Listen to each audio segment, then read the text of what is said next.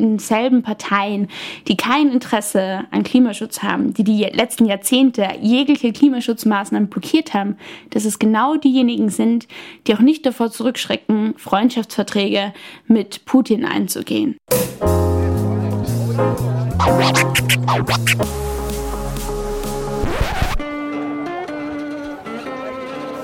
Liebe Hörerinnen und Hörer, herzlich willkommen im Zack Zack Nachtclub. Jeden Donnerstag ab 22 Uhr machen wir die Nacht zum Tag. Ungezwungen, persönlich und mit Open End. Schön, dass ihr heute dabei seid.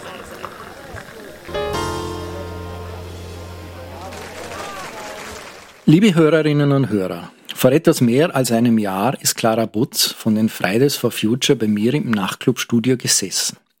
Fridays for Future kommt eine neue RAF, das war der Titel und der Ausgangspunkt dieser Ausgabe bildete ein Interview des deutschen Aktivisten Tazido Müller, der sinngemäß gemeint hat, dass die Politik nach 26 Klimagipfeln immer noch nicht handelt. Das System ist kaputt, so ein wörtliches Zitat und weiter. Wir werden sehr wahrscheinlich eine dreifache Radikalisierung erleben. Eine Radikalisierung der Klimakrise, eine Radikalisierung der Ignoranz, um die kognitive Dissonanz zu verarbeiten und dann als Reaktion eine Radikalisierung der Klimaproteste. Wer Klimaschutz verhindert, schafft eine grüne RAF oder Klimapartisanen oder Sabotage for Future, wie auch immer sie sich dann nennen. Seitdem Tazido Müller das in einem Spiegel-Interview gesagt hat, sind fast anderthalb Jahre vergangen. Und vieles hat sich in dieser Zeit um die Klimaproteste herum verändert. Fridays for Future. Was kommt nach der Schülerinnenbewegung? Das ist das Thema der 73. Ausgabe des Zack-Zack-Nachclubs. Liebe Hörerinnen und Hörer, Thomas Nasswetter begrüßt Sie recht herzlich an Ihren digitalen Devices. Bei mir im Studio hat Frau Clara König Platz genommen. Und sie wird sich jetzt gleich vorstellen, warum sie heute hinter dem Mikrofon sitzt. Bitte, Frau König, stellen Sie sich vor. Hallo, ich bin Clara König, 24 Jahre alt. Wenn ich nicht Klimaaktivismus betreibe, dann studiere ich irgendwie ein bisschen Psychologie nebenbei. Ähm, bin jetzt bei Fridays for Future seit circa zwei Jahren aktiv ähm, und mache da primär Kommunikation und Strategiearbeit im Hintergrund und bin derzeit eine der Pressesprecherinnen von Fridays for Future Österreich. Jetzt habe ich schon Bezug genommen in der Einleitung. Vor einem Jahr saß Clara Butz hier. Was hat sich in diesem Jahr Ihrer Meinung nach bei Fridays for Future verändert? Ich glaube, es hat sich sehr viel verändert. Am Beginn von einem Jahr eben war der russische Angriffskrieg auf die Ukraine. Das hat uns auch als Klimabewegung geschüttelt. Es gibt Fridays for Future auch in der Ukraine. Ähm, wir haben dann Solidaritätskundgebungen ähm, veranstaltet und uns ist ganz klar geworden, hey, fossile Brennstoffe befeuern nicht nur die Klimakrise, sondern finanzieren eben auch Kriege, wie den russischen Angriffskrieg. Also das hat sich definitiv verändert. Es hat sich auch der mediale Diskurs rundherum um Aktionsformen verändert. Ich würde sagen, der mediale Diskurs hat sich, wenn man so möchte, vielleicht sogar radikalisiert. Die Klimakrise eskaliert immer weiter. Wir sehen es und wir sehen es bei Waldbränden, wir sehen es bei Dürre. Wir haben jetzt einen Grundwasserspiegel, der gefährlich niedrig ist. Wir hatten einen Jahreswechsel, wo wir quasi keinen Schnee auf den Alpen gehabt haben. Also die Klimakrise auch hier in Österreich, bei uns, sehen wir, wie sie eskaliert. Und natürlich muss sich Fridays for Future da auch überlegen und wir zerbrechen uns auch den Kopf, wie kriegen wir eine Politik endlich zu handeln. Wir haben in Österreich seit über zwei Jahren keine Klimaziele irgendwo gesetzlich verankert. Wir haben kein Klimaschutzgesetz ja, und da zerbrechen wir uns natürlich den Kopf, wie, wie geht's weiter? Und ich glaube, das müssten wir alle tun, weil es geht ja nicht nur um ein Projekt von Fridays for Future, was wir so nebenbei ein bisschen hobbymäßig machen, sondern es geht ja um eine lebenswerte Welt für uns alle. Sie haben es vorher gerade angesprochen, Sie haben gesagt, es hat eine Radikalisierung stattgefunden, das haben wir erlebt, letzte Generation, da werde ich noch zu sprechen drauf kommen. Wie sieht es intern bei Fridays for Future aus? Jetzt nicht nur der Krieg, gibt es da mittlerweile, Sie haben es angesprochen, zwei Jahre kein Klimaschutzgesetz, gibt es da sowas wie Frustration in den Reihen? Selbstverständlich gibt es Frustration. Ich meine, wir hatten jetzt vor ein paar Wochen den weltweiten Klimastreik auf der Straße mit über 30.000 Menschen in ganz Österreich im Streiks global und wir haben eine Regierung, die das quasi ignoriert. Wir haben einen Kanzler, der eine Woche später eine Rede hält zur Zukunft der Nation ohne auf unsere Forderungen auch nur mit einem Wort einzugehen. Natürlich gibt es da Frust, natürlich gibt es da Unverständnis für die politische, fürs politische Nichtstun.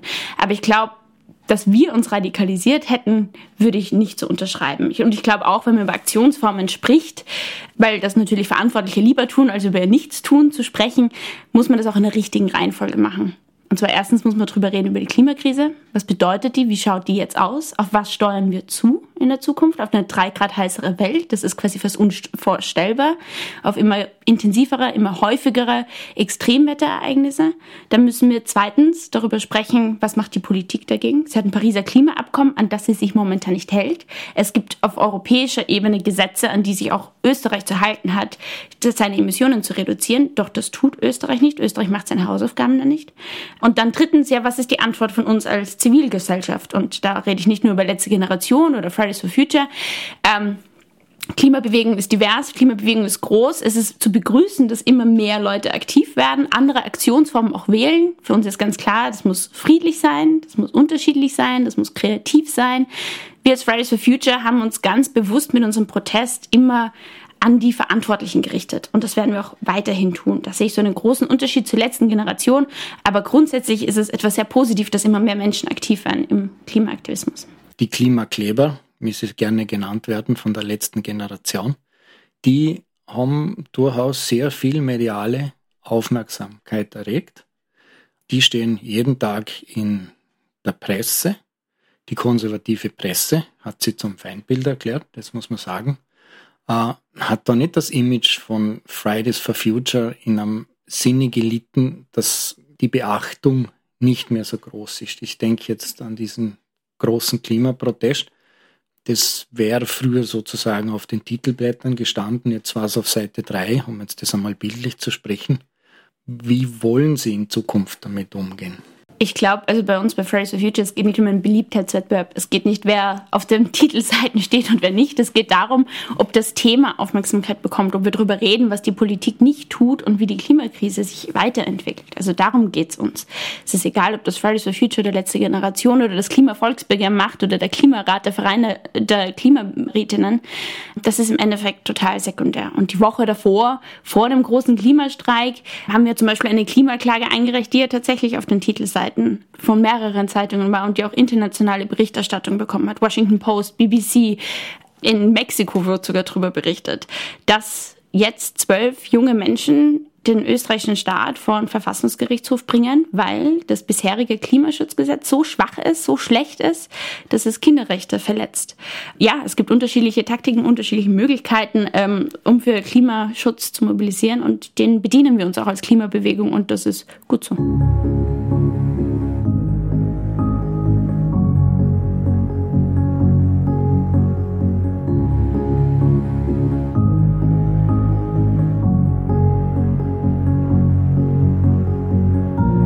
Weil es auch Demonstrationen mit mehreren tausend TeilnehmerInnen bisher nicht geschafft haben, dass es ein neues Klimaschutzgesetz gibt, schlagen zwölf Kinder und Jugendliche nun einen anderen Weg ein, indem sie eine Klage vor dem österreichischen Verfassungsgerichtshof VfGH eingereicht haben. Uns reicht's, weil der Klimaschutz nicht ambitioniert genug ist und deswegen klagen wir, sagte einer der klagenden Schüler, der 16-jährige Levi aus Niederösterreich bei einem Pressegespräch. Die 5- bis 16-jährigen KlägerInnen berufen sich auf ihre Kinderrechte. Diese werden in Österreich durch die Verfassung geschützt. Das nahezu unwirksame Klimaschutzgesetz von 2011 verletzt diese Kinderrechte. Es führt aufgrund gravierender Mängel nicht zum Rückgang der Treibhausgasemissionen und ist nicht in der Lage, die Kinder vor den lebensbedrohlichen Folgen der Klimakrise zu schützen. Damit ist das Klimaschutzgesetz verfassungswidrig, argumentieren die Kinder. Fridays for Future und der Verein CLAW, Initiative für Klimarecht, organisieren und unterstützen die Klage. Die Anwältin Michaela Krömer vertritt die Kinder vor dem Verfassungsgerichtshof. Sie erklärt, in Österreich haben Kinder eigene, ganz spezielle Verfassungsrechte. Diese Rechte legen unmissverständlich fest, dass das Wohl der Kinder auch im Sinne der Generationengerechtigkeit geschützt werden muss. Kinder haben somit ein Recht auf aktiven Schutz vor den Folgen der Klimakrise. Ein Klimaschutzgesetz, das keine Reduktionsziele und Verbindlichkeiten kennt, verletzt diese Verfassungsrechte. Der gegenwärtige Schein Klimaschutz macht die Klimakrise zur Kinderkrise. Der Verfassungsgerichtshof muss nun entscheiden, ob die Kinder überhaupt den Antrag stellen dürfen, da sie im Gesetz nicht direkt angesprochen werden. Darauf, dass es kein wirklich funktionierendes Mittel gibt, um Versäumnisse der Gesetzgebung wirksam geltend zu machen, weist der Verfassungsexperte Bernd Christian Funk gegenüber der APA hin.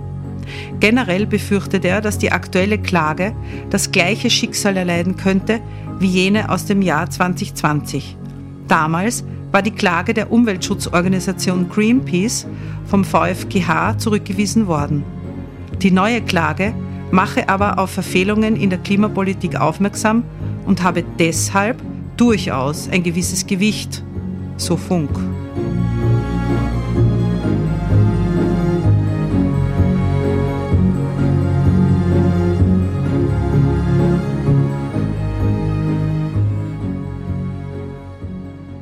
Luisa Neubauer. In Deutschland steht diese junge Frau mittlerweile durchaus im Rampenlicht. Sie hat es sogar mit ihrer Beziehung zu einem Fernsehmoderator bis in die Klatschspalten gebracht. Ob das gut oder schlecht ist, das möchte ich jetzt da nicht bewerten. In Österreich sieht das Ganze doch ein bisschen anders aus. Das hat mir die Clara Butz letztes Jahr erklärt, dass man sozusagen immer wieder die Sprecher rauswechselt, immer wieder andere Leute in die erste Reihe stellt, damit eben kein Gesicht entsteht wie in Deutschland. Wir haben vielleicht mit der Lena Schilling jemand in Österreich, der ein bisschen an Status gewonnen hat, aber man kann sie unmöglich mit der Luisa Neubauer vergleichen. Wie sehen Sie selbst, Sie sind ja Pressesprecherin, diese Entwicklung? Ich finde es grundsätzlich gut und positiv, dass wir bei Fridays for Future Österreich uns entschieden haben, kein Gesicht zu haben. Da kommen mehrere Perspektiven auch zu Wort, unterschiedliche Leute, die äh, sich auch medial in den Diskurs einbringen können. Das ist grundsätzlich etwas sehr Positives und mit einer bestimmten Öffentlichkeit geht ja auch dann auch persönliche Sicherheit und Verantwortung einfach damit einher, dass jetzt eben über eine Beziehung von Luisa Neubauer medial gequatscht wird, ist einfach absolut ähm, daneben und gehört quasi nicht in diese Debatte. Das geht einfach niemandem etwas an. Und grundsätzlich habe ich vor Lena und Luisa und vor deren Arbeit, was sie machen, den absolut größten Respekt. Aber ich glaube, da gibt es auch ein bisschen Missverständnis medial manchmal eine Bewegung besteht niemals aus einer einzelnen Person. Nicht in Österreich und auch nicht in Deutschland. Äh, da stecken immer auch im, beim Klimastreik, da stecken hunderte, wenn nicht sogar tausende Arbeitsstunden dahinter. Leute, die sich um die Technik, um die Mikros kümmern, um die Fotos kümmern, die Leute, die schauen, dass es eine Route gibt für einen Klimastreik. Wenn ich dann im Endeffekt vor der Kamera stehen darf und das erklären darf, warum wir da sind, dann ist das ähm, etwas grundsätzlich Positives, aber das, das ist ein ganz, ganz, ganz minimaler Ausschnitt von der ganzen Arbeit, die dahinter steckt. Es braucht auch eben nicht nur die Menschen, die organisieren, sondern auch die Menschen, die sich an einem Freitagmorgen dafür entscheiden, nicht zur Lehre zu gehen, nicht in die Schule zu gehen, nicht in die Arbeit zu gehen, sondern mit uns auf den Klimastreik zu gehen. Es braucht uns alle im Endeffekt, damit wir eine Klimabewegung und damit wir zeigen, dass wir eigentlich als Zivilgesellschaft bereit sind und Bock haben auf echten Klimaschutz. Also ich habe gelernt, auch als Medienmensch, dass Bewegungen nicht aus einer einzelnen Person bestehen, aber Ikonen enorm wichtig sind für Bewegung. Ich denke an Martin Luther King, ich denke an Gandhi und ich denke an Greta Thunberg. Ich glaube, Fridays for Future hätten ohne die Ikone Greta Thunberg niemals diese Entwicklung genommen. Oder würden Sie mir da widersprechen? Nein, ich glaube, das, das kann gut richtig sein. Ich glaube aber, dass es auch wichtig ist, ähm, aus medialer Sicht, dass wir lernen, mehrere Gesichter uns zu merken. Es gibt so viele großartige Klimaaktivistinnen, wenn wir auch über Vanessa Nakate eben aus Uganda sprechen beispielsweise oder über Valeria Bondarieva aus der Ukraine oder Ilias aus der Ukraine. Es gibt so viele Menschen, die so aktiv sind und ich glaube, da können wir uns ganz viele Gesichter und Namen merken. Das mag für Ihre Generation zutreffen, aber glauben Sie nicht, dass wenn es sozusagen um die Mehrheit der Bevölkerung geht, glauben Sie nicht, dass Sie langfristig jemand brauchen, der wirklich vorne steht? Fridays for Future hat das ja. Also Greta Thunberg gibt es ja, Luise Neubauer gibt es ja.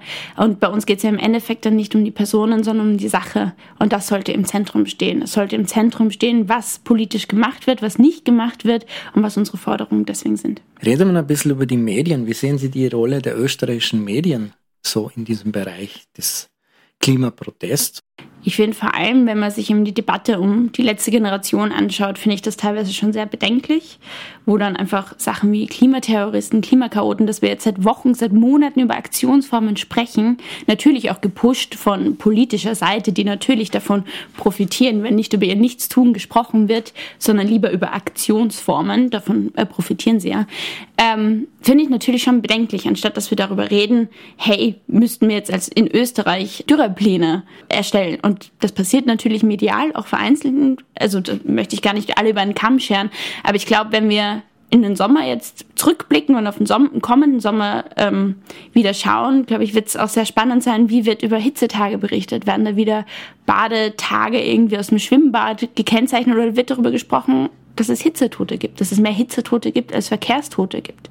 Also wirklich über die brutalen Konsequenzen der Klimakrise, diese auch klar zu benennen, da auch die Zusammenhänge zu erklären, anstatt Klimakrise bei Unwettern in Kärnten, glaube ich, war das der Fall, dass in acht Seiten darüber berichtet worden ist, aber die Klimakrise mit keinem Wort erwähnt worden ist. Und da sehe ich absolut die Verantwortung der Medien, das auch wissenschaftlich äh, korrekt ähm, wiederzugeben und darzustellen. Also Sie sind der Meinung, dass da die Medien in Österreich durchaus einen Nachholbedarf haben? Ja, selbstverständlich. Aber ich glaube, das ist nicht nur in Österreich der Fall, ich glaube, das ist auch global dass wir da uns wirklich die Erkenntnisse, die wissenschaftlichen Erkenntnisse genau anschauen müssen und auf, da, auf deren Basis dann berichten. Die Hitzetoten? Da gibt es allein für Wien die Hochrechnung, dass wir zwischen 3.000 und 5.000 Hitzetoten zur Mitte des Jahrhunderts haben. Also da haben Sie ja recht, aber woran würden Sie das festmachen, dass sich die Politik viel zu wenig für das interessiert?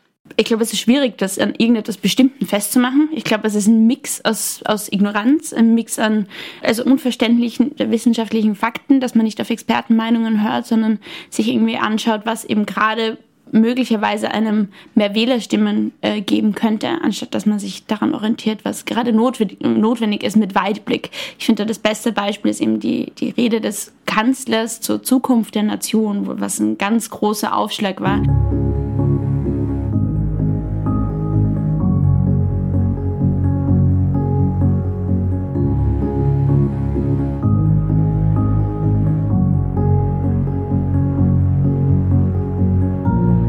Am 10. März hielt Bundeskanzler Karl Nehammer eine Rede zur Zukunft der Nation.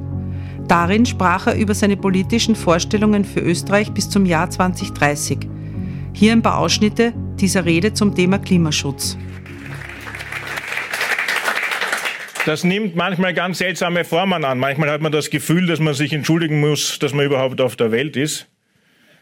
Und auf der anderen Seite will ich eines nicht. Ich will, dass überhaupt nicht kleinreden. Ich will die Ängste der Jungen nicht kleinreden und ich will die Sorge vor dem Klimawandel nicht kleinreden. Nur das, was ich will, ist, dass wir das eine so sehen, wie es ist, aber nicht eben durch nichts mehr tun und nicht mehr weiterentwickeln, darauf reagieren, sondern entschieden all das, was wir haben, Kreativität, Innovation einsetzen, um dem zu begegnen. Und diese Untergangsapokalypse, die gezeichnet wird, das, glaube ich, ist schon Aufgabe der politischen Verantwortlichen, dieser klar entgegenzutreten. Zu sagen, so wie da der Untergang skizziert wird und behauptet wird, dafür gibt es keinen wissenschaftlichen Beweis. Das, was er allerdings auslöst, ist wieder Angst und Irrationalität und die werden uns da nicht helfen. Das Thema Klimakleben. Ein neues Wort, oder? Wir sind äh, ja Lernende, alle gemeinsam. Also Klimakleben in aller Munde in den Zeitungen. Und in Wahrheit, so sehr der Protest dahinter aus meiner Sicht ernst zu nehmen ist, so ist die Maßnahme doch auch schon so offensichtlich sinnlos. Weil einerseits belastet es die Menschen in einem unerhörten Ausmaß und zum anderen verkleinert es das Problem, das so gar nicht lösbar ist. Denn meine sehr geehrten Damen und Herren, Klima ist eines einmal fix nicht, nämlich national. Klima ist global. Und wenn ich tatsächlich einen Beitrag zum Klimaschutz leisten möchte und muss, ja, und wir müssen das tun, dann müssen wir die Intelligenz, die Kreativität und die Fähigkeit der Menschen dazu nutzen und eben auch neu denken, wie wir Ländern besonders intensiv helfen, die davon betroffen sind. Und wie wir weiter damit umgehen und auch unseren Industrie- und Wirtschaftsstandort weiterentwickeln. Aber da war Radikalität noch nie die Lösung. Und wenn ich darüber nachdenke, dass ja oft sehr viel auch gegen das Auto polemisiert wird. Ich hoffe jetzt nicht, dass ich etwas sage, was viele schockieren wird. Meine sehr geehrten Damen und Herren, Österreich ist das Autoland schlechthin. Und nicht, weil so viele Menschen damit fahren, sondern weil 80.000 Mitarbeiterinnen und Mitarbeiter in mehr als 900 Betrieben ihre Zukunft gestalten.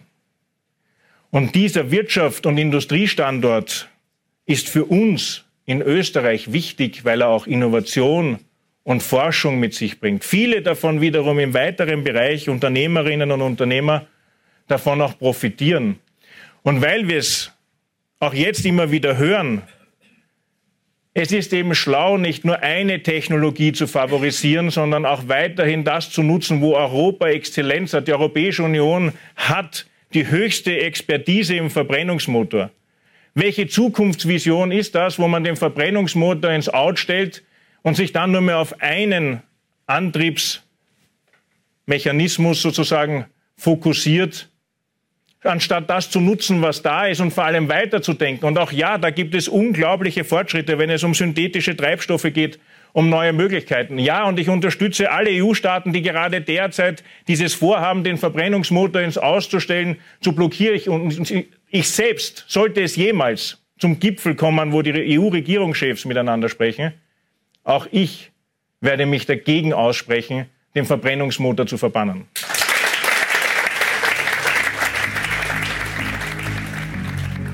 Die Reaktionen blieben nicht aus. Die Zukunftsrede des Kanzlers hat ihren Namen schlicht nicht verdient. Die ÖVP ist unfähig, die Klimakrise, die größte Krise unserer Zeit, ernst zu nehmen, geschweige denn wirksame Lösungen anzuerkennen und umzusetzen. Das hat sie heute einmal mehr gezeigt, meinte etwa Greenpeace-Sprecherin Lisa Panhuber. Eine Ansammlung von rückwärtsgewandten, längst widerlegten Argumenten gegen echten Klimaschutz, ortet auch der WWF. Für Global 2000 war die Kanzlerrede eine völlige Bankrotterklärung. Statt konkreter Maßnahmen zum Vorantreiben des Klimaschutzes habe Nehammer fälschlicherweise Benzin- und Dieselautos als klimafreundliche Technologien dargestellt und die Risiken einer schweren Klimakrise verharmlost.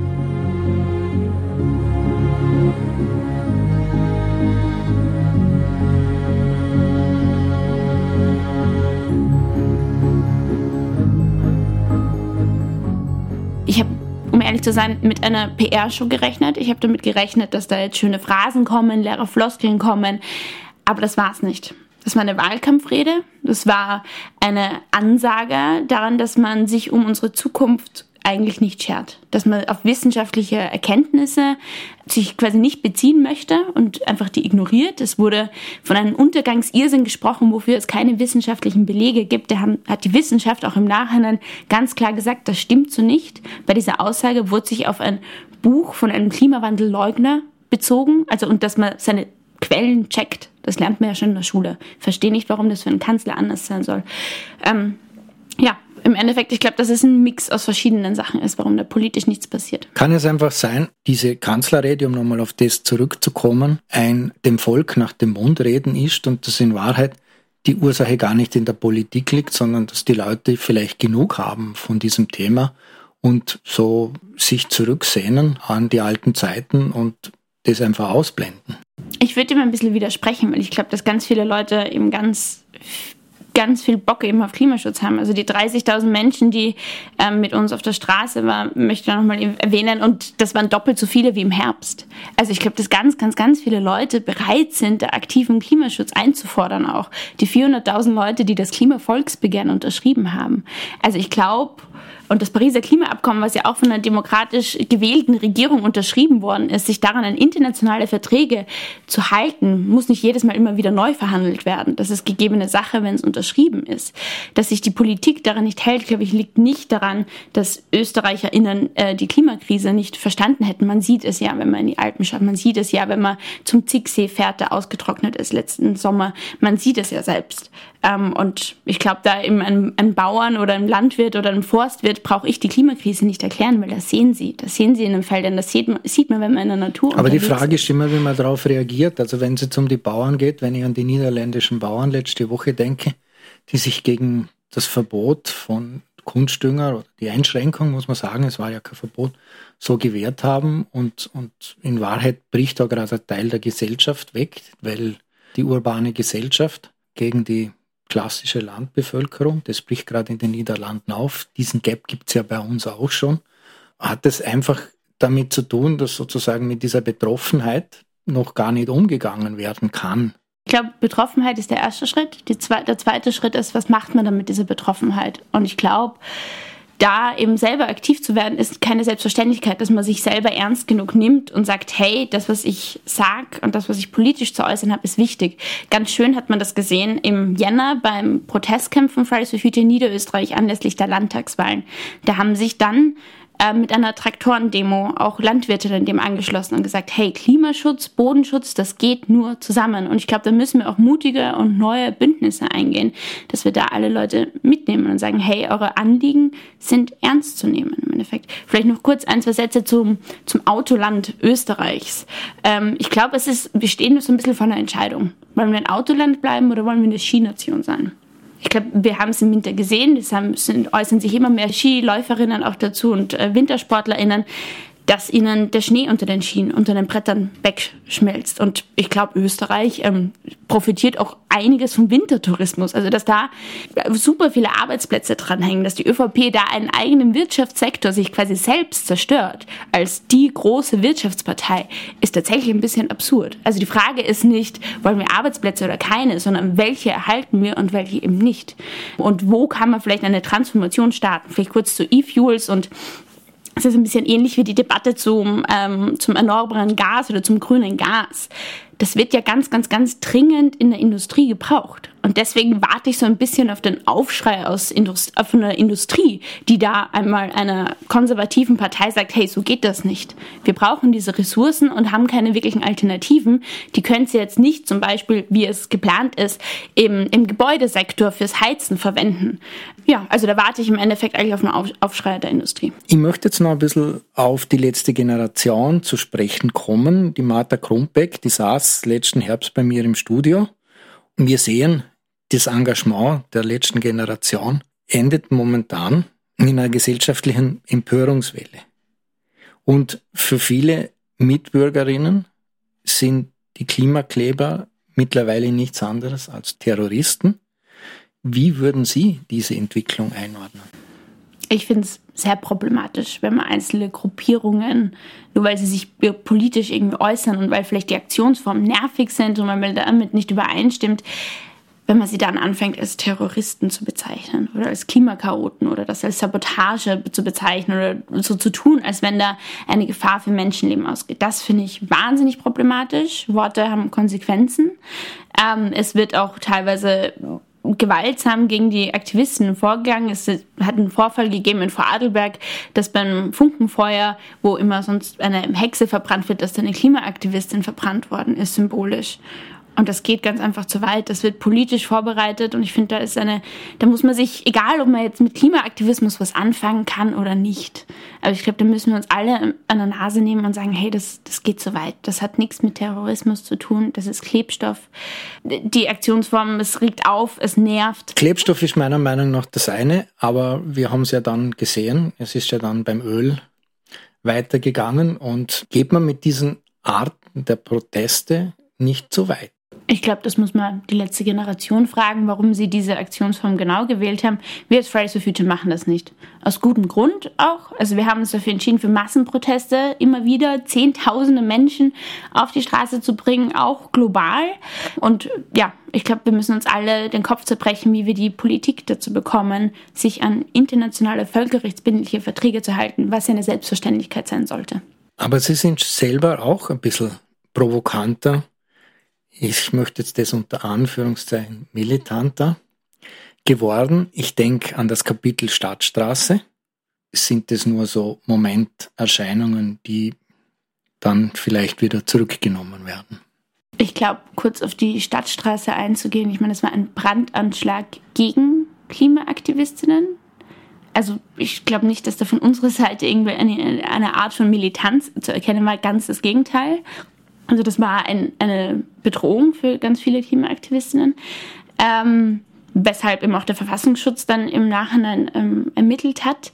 Also dass von unserer Seite absolut keine keine Tendenz in diese Richtung zu erkennen. Und wir haben Grundsätze, dass wir gewaltfrei sind und dass auch zivile Ungehorsam dort aufhört, wo er nicht mehr zivil ist, dort, wo er nicht mehr friedlich ist. Das ist ganz klar absolut in jeder Aktion, von die wir machen, beinhart drinnen. Eine Greta Thunberg, die eben in Deutschland im Zuge von Lützerath äh, sich festnehmen hat lassen. Da muss man, glaube ich, ein bisschen den Kontext verstehen. Was ist Lützerath? Lützerath ist ein Dorf, was abgebaggert werden was abgebaggert wurde, tatsächlich um Kohle zu verbrennen, um weiter Kohle zu verbrennen, obwohl die für die Energieversorgung in Deutschland nicht gebraucht wird, obwohl man weiß, dass die Kohle, die unter Lützerath liegt, dass die das CO2-Budget von Deutschland sprengen würde. Also hat man gesagt, nein, Pariser Klimaabkommen 1,5 Grad, darum kümmern wir uns nicht. Und was müssen wir dann als Klimabewegung, als Zivilgesellschaft machen?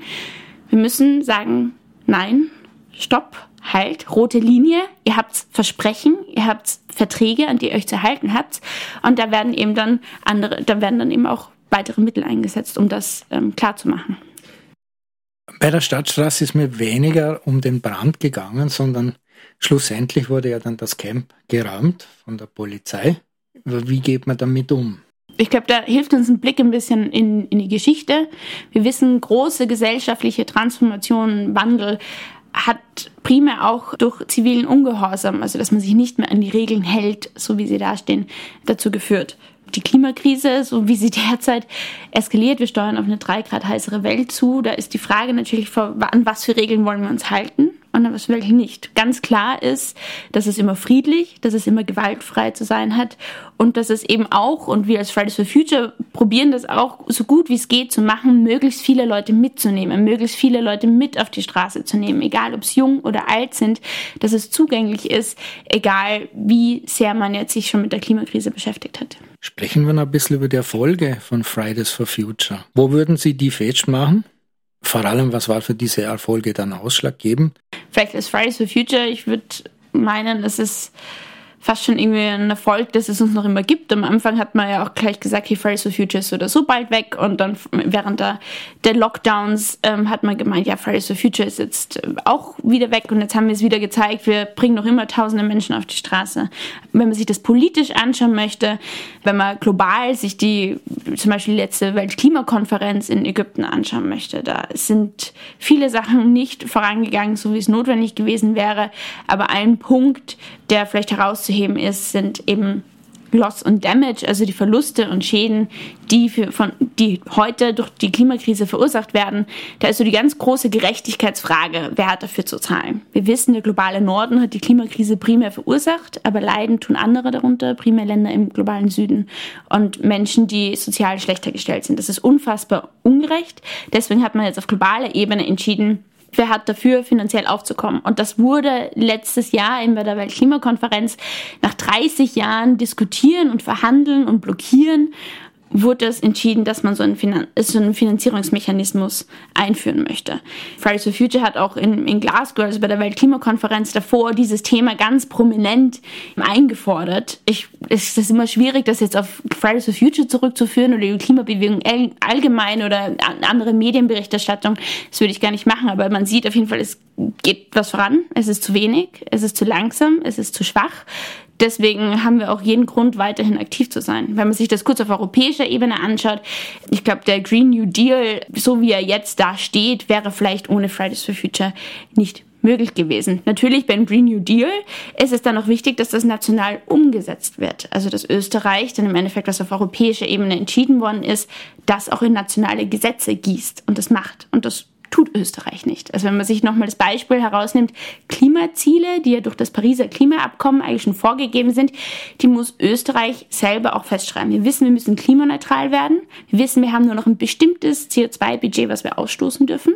Doch das ist gesetzlich nirgendwo, nirgendwo verankert in Österreich und das ist ein Riesenproblem. Das heißt, wir kommen unseren Hausaufgaben nicht nach. Wir sind, wir steuern auf, ähm, auch wenn man das finanziell festmachen möchte, auf Strafzahlungen auf EU-Ebene in Milliardenhöhe zu, wie das der Rechnungshof auch schon vor Jahren gesagt hat. Soziale Ausprägung der Klimakrise das gilt ja nicht nur für den globalen Norden und den globalen Süden, das gilt auch im globalen Norden. Die Schwächsten der Gesellschaft sind am meisten betroffen von der Klimakrise. Wie sieht es bei Ihnen in der Organisation aus? Stimmt es ein bisschen mit, dem, mit der Gesamtbevölkerung überein? Oder ist Fridays for Future hauptsächlich ein Zirkel für besser gebildeten jungen Menschen? Ich glaube, also bei Fridays for Future haben wir den Begriff MAPA, also das steht für Most Affected People in Areas, wo wir eben nicht nur auf die, unter die unterschiedlichen Situationen eingehen wollen, global, sondern eben auch in Österreich beispielsweise. Also wenn man sich das, wir haben vorhin über Hitzetote gesprochen und über Hitzewellen gesprochen. Die Leute, die in einer Dachgeschosswohnung leben, weil es dort am günstigsten ist, spüren die Klimakrise ganz anders, als wenn ich eine Villa habe und einen Pool im Garten habe. Dann bin ich ganz anders betroffen. Das ist wahnsinnig unfair. Und gleichzeitig, wenn man sich anschaut, hey, wer verursacht die Klimakrise, sieht man da auch, auch eine Ungerechtigkeit. Die Leute, die oft in den Urlaub fliegen können, weil sie sich leisten können, die mehrere Autos zur Verfügung stehen haben, verursachen die Klimakrise anders. Wie das bei Fridays for Future bei uns ist, natürlich glaube ich, dass wir eine Gruppe an sehr äh, gebildeten und auch oftmals privilegierten Personen sind. Aber es ist auch eine Bewegung, die für alle offen steht. Dass die Hürden für an, manche Leute größer sind und höher sind, in diese Bewegung reinzukommen, sich selber wichtig genug zu nehmen, zu sagen, hey, ich habe da etwas beizutragen, ich kann das unterstützen, ähm, ist, glaube ich, keine Selbstverständlichkeit. Ich kenne es selber von mir ich habe mir ganz lange gedacht, hey, bei Fridays for Future, ich weiß viel zu wenig. Ich kann viel zu wenig, ich habe die finanziellen Rücklagen nicht, dass ich mich da so einbringen kann. Ich glaube, da werde ich nicht gebraucht. Das habe ich mir ganz lange gedacht, bevor ich dann mal mit Leuten geredet habe von Fridays for Future und draufgekommen bin, hey, die sind ja genauso, sind ja irgendwie ein bisschen wie ich. Die sind auch alle nicht Expertinnen und haben alle vier verschiedene Master, sondern das sind einfach Leute, die gesagt haben, hey, ich übernehme Verantwortung, ich übernehme To-Dos, ich helfe mit dort, wo ich kann, so viel wie ich kann. Das ist natürlich auch nicht für alle möglich. Also manche, wenn man ein kleines Baby zu Hause hat, wenn man gesundheitlich nicht top fit ist, dann hat man ganz andere Voraussetzungen. Also da gibt es Unterschiede, aber wir als Fridays for Future sind absolut für alle offen, dass alle Leute dazukommen können und probieren dann natürlich Hürden irgendwie gemeinsam abzubauen. Wie groß ist so die Anzahl der Aktivistinnen und Aktivisten, die wirklich wöchentlich sich engagieren für Fridays for Future. In Wien würde ich sagen, sind wir so, so, bei 40, 50 Leuten. Österreichweit, ist immer schwierig, auch ein bisschen das einschätzen zu können. Österreich würde ich sagen, sind wir vielleicht 200, 300. Das Schöne ist, es kommen auch immer wieder neue Regionalgruppen dazu. Im Jänner hatten wir eine große Dein Ort-Aktion in ganz Niederösterreich anlässlich der Landtagswahl, wo über 100 Orte kleine Aktionen gestartet haben, um für Klimaschutz ein Zeichen zu setzen. Das finde ich wahnsinnig cool und daraus ist dann eine neue Regionalgruppe in Mistelbach entstanden, wo über 200 Leute, was für Mistelbach wirklich viel ist, über 200 Leute beim letzten Klimastreik dabei waren. Genau, also sind alle Leute, die mit uns auf der Straße gehen, sind dann auch irgendwie Teil von Fridays for Future.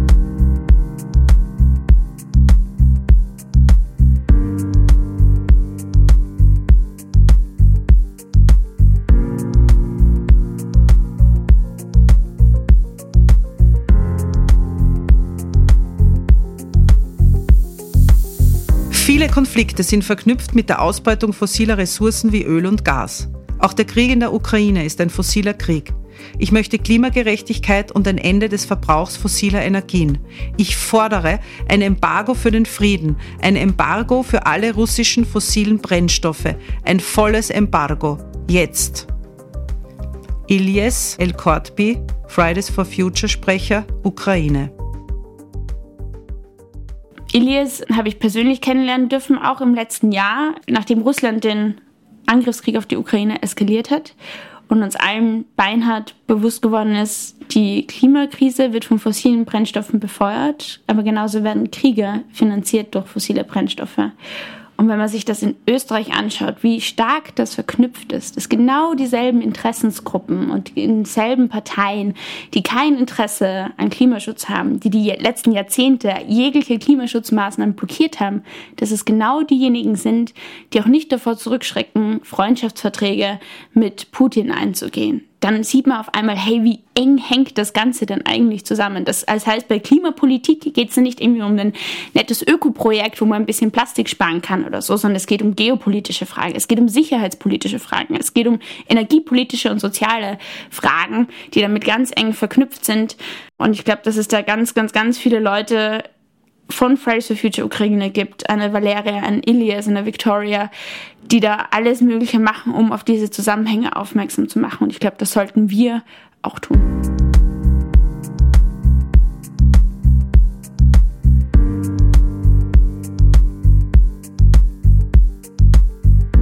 Junge Menschen von Fridays for Future an die Schulpflicht zu erinnern, ist etwas so wie Erwachsene an die Straßenverkehrsordnung zu erinnern, wenn sie im Halteverbot stehen, weil sie gerade erste Hilfe leisten. Daniel Bayers, Mitglied des Deutschen Bundestags, Die Grünen. Also ich glaube, da kann man sich dran zurückerinnern. Fridays for Future, dass wir Schulstreiks organisieren, war am Anfang auch sehr kontrovers und hat es auch ganz viele Gegenmeinungen gegeben, war eine Riesendebatte. Mittlerweile hat man vielleicht das Gefühl, das ist ja gar nicht mehr so schlimm. Haben wir einen guten Grund, warum wir auf die Straße gehen. Wir haben tatsächlich keine Wahl, weil wir wahnsinnig viel zu verlieren haben als Generation und wahnsinnig viel auch zu gewinnen haben.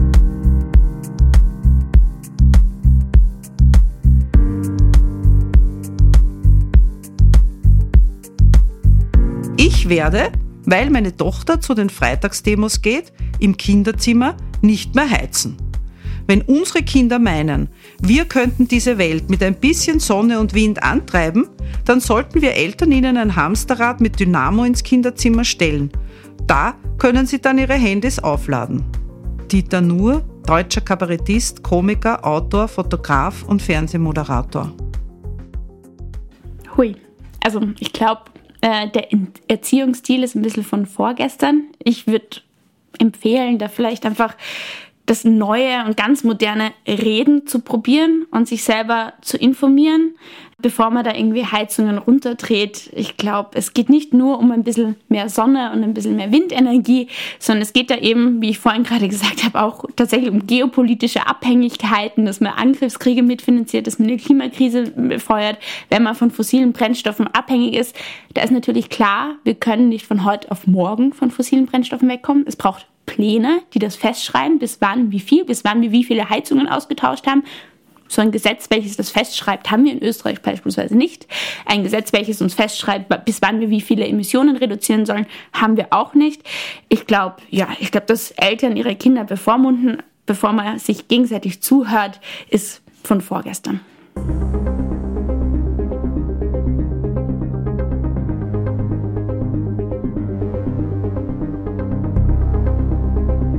Fassen wir einmal zusammen.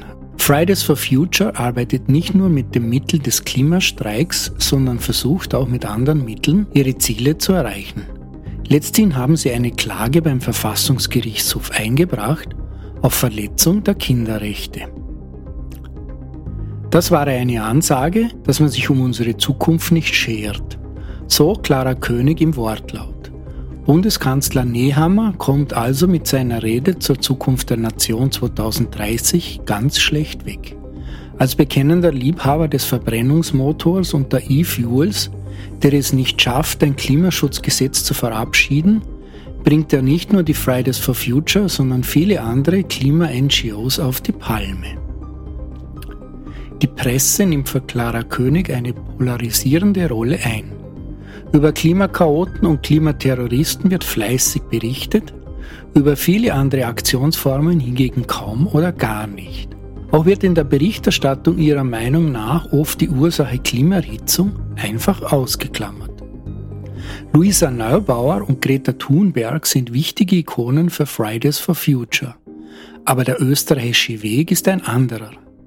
Kein einzelnes Gesicht vorne, sondern es gibt wechselnde Sprecherinnen und Sprecher, gerade auch um das Meinungsspektrum innerhalb der Fridays for Future auszudrücken.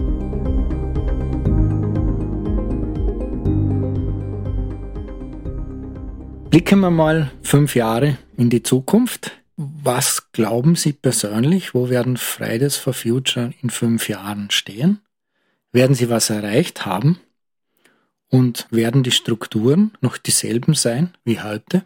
Ich glaube, die Strukturen werden sich auf jeden Fall verändern. Die verändern sich ständig. Es kommen immer neue Leute dazu. Es gehen auch immer wieder Leute. Es kommen neue Regionalgruppen dazu. Wir verändern uns ständig. Das wird auf jeden Fall passieren. Wo wir in fünf Jahren sein werden, ist, glaube ich, abhängig von der Klimapolitik, von der Klimapolitik in Österreich. Ob wir es schaffen, ein Klimaschutzgesetz, welches einen Namen verdient hat, tatsächlich zu verabschieden. Ein Klimaschutzgesetz, welches den Rahmen bietet für alle anderen politischen Fragen, unsere Rechte tatsächlich auch schützt, Kinderrechte tatsächlich auch schützt. Ich glaube, davon ist es wahnsinnig abhängig, wie sich Fridays for Future in Zukunft entwickeln wird. Zusatzfrage. Bisher war es eine offene Bewegung, die völlig neutral agiert hat. Werden in Zukunft einzelne Aktivistinnen und Aktivisten in Parteien auftauchen und werden sie da die Fridays for Future Werte sozusagen in die Parteienlandschaft tragen? Ich glaube, Fridays for Future wird immer eine parteiunabhängige Bewegung bleiben ähm, und uns dann nicht von irgendwelchen Parteien oder sonst irgendwelchen Interessensgruppen vereinnahmen lassen. Was einzelne Aktivistinnen aus der Bewegung machen, ist natürlich frei und jedem komplett offen. Es ist ja auch teilweise schon passiert, dass Aktivisten, die davor bei Fridays for Future aktiv waren, danach äh, zu politischen Parteien gehen. Aber wir als Bewegung werden auf jeden Fall parteiunabhängig bleiben. Dann sage ich, liebe Frau König, vielen Dank fürs Kommen. Dankeschön für die Einladung. Liebe Hörerinnen und Hörer, ich bedanke mich auch bei Ihnen fürs Zuhören. Mein Name ist Thomas Nasswetter gesprochen hat. Ruth Meyer, wenn es Ihnen gefallen hat, dann wie immer freuen wir uns über eine Kritik auf Spotify. Und Apple, natürlich auch wenn es Ihnen nicht gefallen hat, die Wahl steht Ihnen frei. Wenn es Ihnen sehr gefallen hat, dann freuen wir uns über Ihren finanziellen Beitrag, denn als unabhängiges Medium in diesem Land sind wir davon abhängig. Ich wünsche Ihnen eine gute Nacht, machen Sie es gut und bleiben Sie uns gewogen.